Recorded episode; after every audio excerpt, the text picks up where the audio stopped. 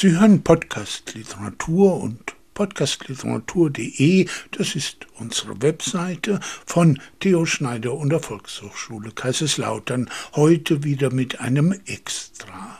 Der Dichter, um den es geht, ist so wichtig, so prägend, so grundlegend für die Poesie der Moderne, dass es eigentlich keinen Anlass braucht. Falls Sie einen Anlass gern hätten, hier ist er am 1. November dieses Jahres war der 50. Todestag von Isra Pound. Er starb in Venedig und dort ist er auch begraben. Am Ende seines Lebens hat er wohl eingesehen, dass sein notorischer Antisemitismus Bockmist war.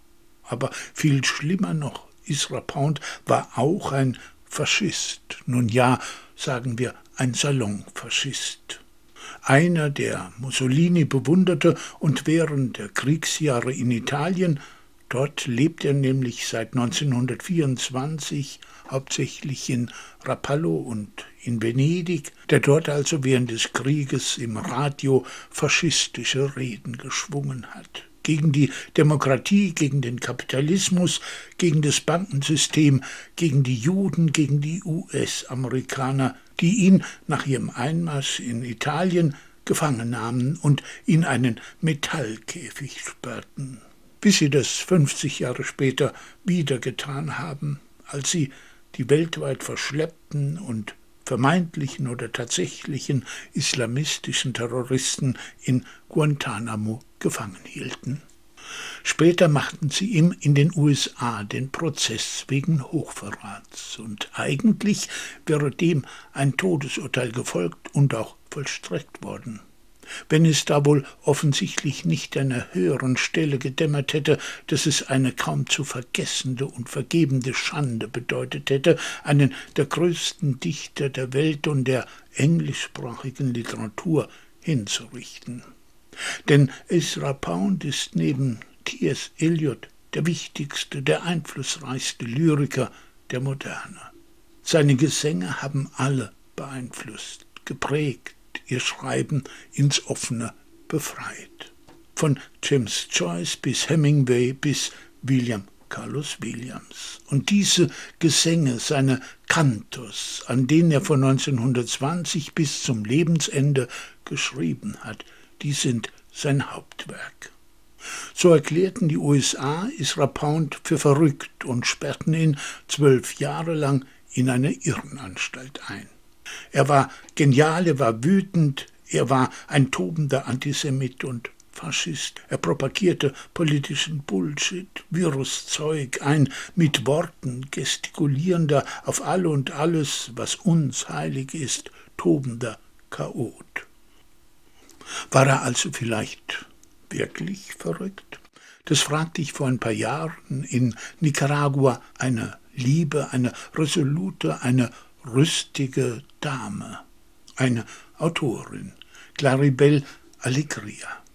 Du musst sie unbedingt kennenlernen, sagte mir William Acudelo, der mir damals in Managua half und ein halbes Jahrhundert zuvor mit Ernesto Cardinal die christliche Kommune von Solentiname gegründet hatte. Sie lebt ganz in der Nähe, sagte William, und jeden Nachmittag um fünf Uhr macht sie ihr Bar auf. Doch da war weit und breit keine Bar. William hatte mich sozusagen metaphorisiert. Jeden Tag am späten Nachmittag, nachdem sich die unerträgliche Hitze Managuas in die Krater der Vulkane zurückgezogen hatte, ging Claribel Alegria in den Garten ihres kleinen Hauses im Zentrum von Managua, um mit Freunden einen, naja, manchmal auch zwei, drei oder vier rum zu trinken. Eine zierliche, liebenswürdige, geistig hellwache Dame von 90 Jahren. Eine Dichterin, eine Autorin. 1943 war sie nach Washington gegangen, wo sie Literatur und Philosophie studiert hatte. Dort wird Juan Ramón Jiménez, der spanische Dichter, der vor Franco ins Exil geflohen war und 1956 den Nobelpreis erhielt, für mehr als drei Jahre ihr Mentor. Mit ihm zusammen besuchte sie Isra Pound in der Irrenanstalt in Washington, D.C. Ja und? War er nun wirklich verrückt? fragte ich sie. Ach was, keine Spur. Man konnte ganz normal und auch vernünftig mit ihm reden. And then went down to the ship, set keel to breakers, forth on the godly sea, and we set up mast and sail on that swart ship, bore sheep aboard her, and our bodies also heavy with weeping and winds from sternward bore us out onward with bellying canvas. Circe's this craft, the trim-kifed goddess. Then sat we amidships, wind jamming the tiller. Thus with stretched sail we went over sea till day's end. Sun to his slumber, shadows o'er all the ocean. Came we then to the bounds of deepest water, covered with close-webbed mist, unpierced ever with glitter of sun rays, nor with stars stretched, nor looking back from heaven. Swartest night stretched over wretched men there, the ocean flowing backward. Came we then to the place aforesaid by Circe, Here did they rites, Perimedes and Eurylocus. Nicht immer sind Autoren mehr oder weniger links. Manchmal wird der Geist auch in die andere Richtung.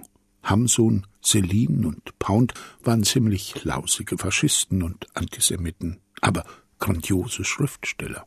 Die faschistoiden Ansichten von Isra Pound erwuchsen zum einen aus dem italienischen Futurismus, zum anderen hatten sie ihre Wurzeln im bäuerlichen, traditionell antikapitalistischen Pioniergeist der Farmer von Idaho, wo er 1885 geboren wurde, wo viele die Geldwirtschaft der Banken und das ganze Finanzsystem des Kapitalismus als Verrat an den Idealen der amerikanischen Verfassung empfanden.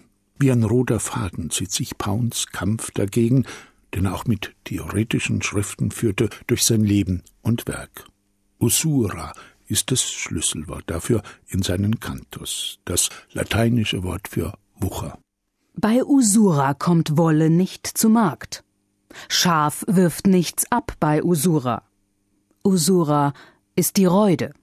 Usura macht stumpf die Nadel in der näheren Hand, legt still der Spinnerin Rocken.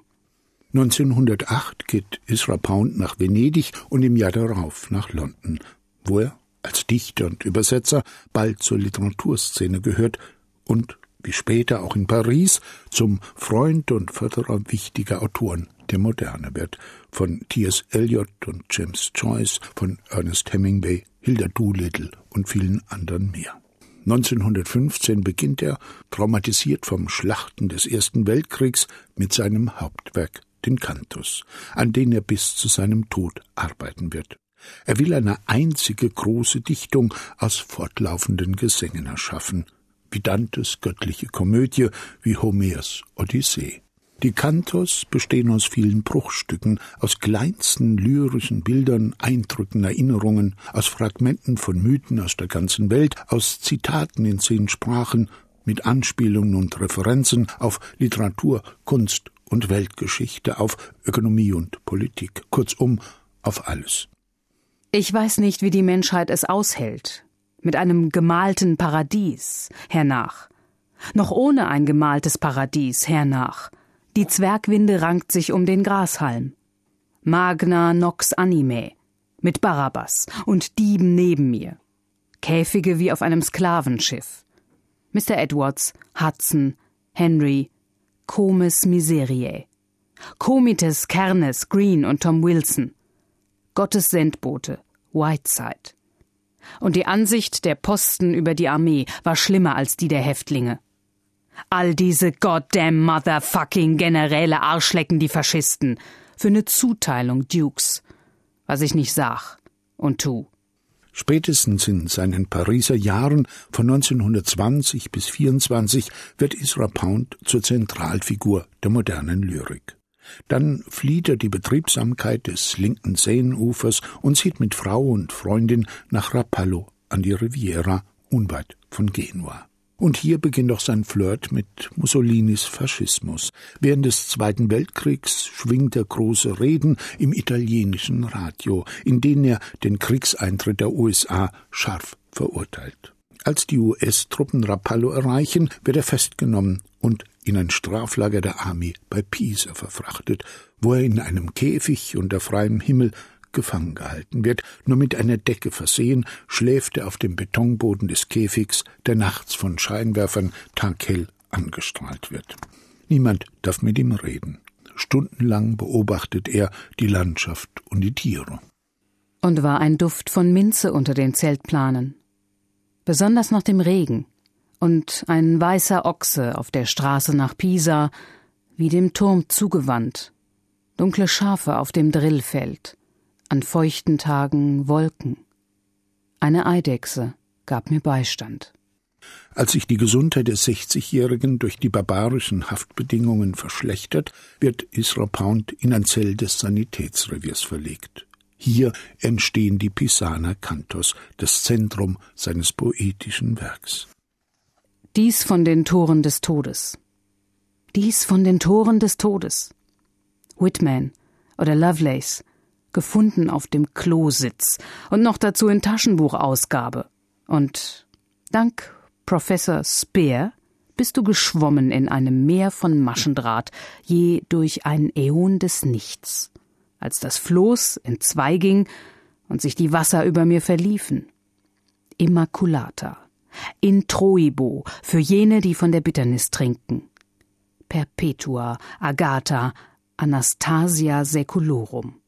Im November 1945 wird Ezra Pound in die USA verfrachtet und ein Gerichtsverfahren wegen Hochverrat gegen ihn eröffnet.